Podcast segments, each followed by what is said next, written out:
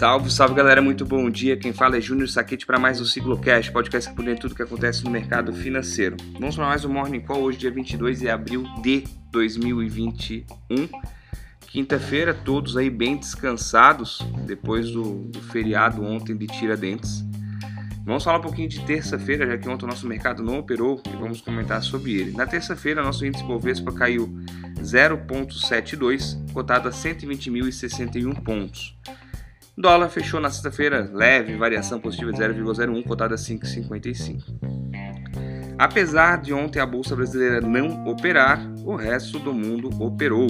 E os Estados Unidos teve um desempenho legal ontem nas bolsas e o nosso índice, o principal índice de ADR lá, o Brasil Titan subiu 0,44. Para quem não sabe, ADR são ações, recibos de ações brasileiras negociadas na bolsa americana, puxados aí principalmente ontem pela Gol, Azul e Vale. Hoje os mercados amanhecem de forma mista. Estados Unidos aí corrigindo um pouco, já vinha corrigindo na semana, subiu ontem. Então aí fazendo aí um, um, caiu comprou, hoje tá, tá caindo cerca de 0,20 mas a Europa aí está em destaque, é Eurostock 0,66, Londres está no 0 a 0, DAX 0,60 praticamente.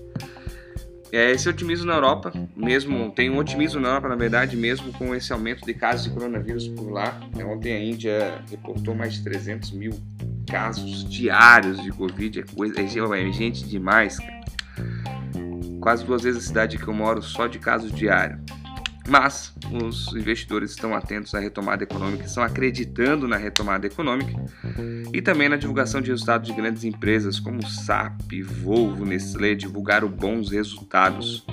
Só o Credit Suisse, banco, que reportou, vai reportar um prejuízo, reportou um prejuízo maior que o esperado devido a Archegos Capital, aquele fundo que quebrou Recentemente a gente comentou que teve uma, um grande impacto no cenário global e que grandes bancos tiveram que, que realizar.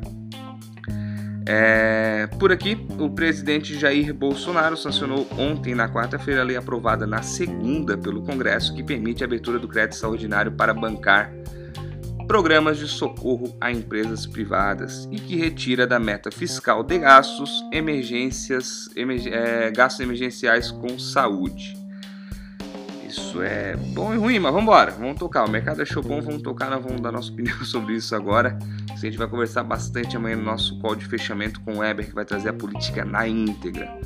Como toda quinta-feira, destaque para os é, agenda hoje é os pedidos de seguro-desemprego nos Estados Unidos. Semana passada vieram 516 mil empregos, se eu não me engano, 576 mil pedidos abaixo da expectativa. A expectativa hoje, a projeção é que venham 617 mil novos pedidos. Mercados asiáticos fecharam em alta, tirando Xangai caiu 0,23, Tóquio se destacou, subiu 2,38, Hong Kong 0,22 e Coreia do Sul 0,18. Pessoal, por é só, aguardo vocês amanhã no nosso Morning Call, no mesmo horário do meu canal. Lembrando que amanhã teremos o fechamento de mercado por volta das 7h30. Amanhã o dia vai estar meio corrido para mim, mas vamos tentar gravar às 5h30, como a gente sempre grava, para trazer o quanto antes as novidades da semana.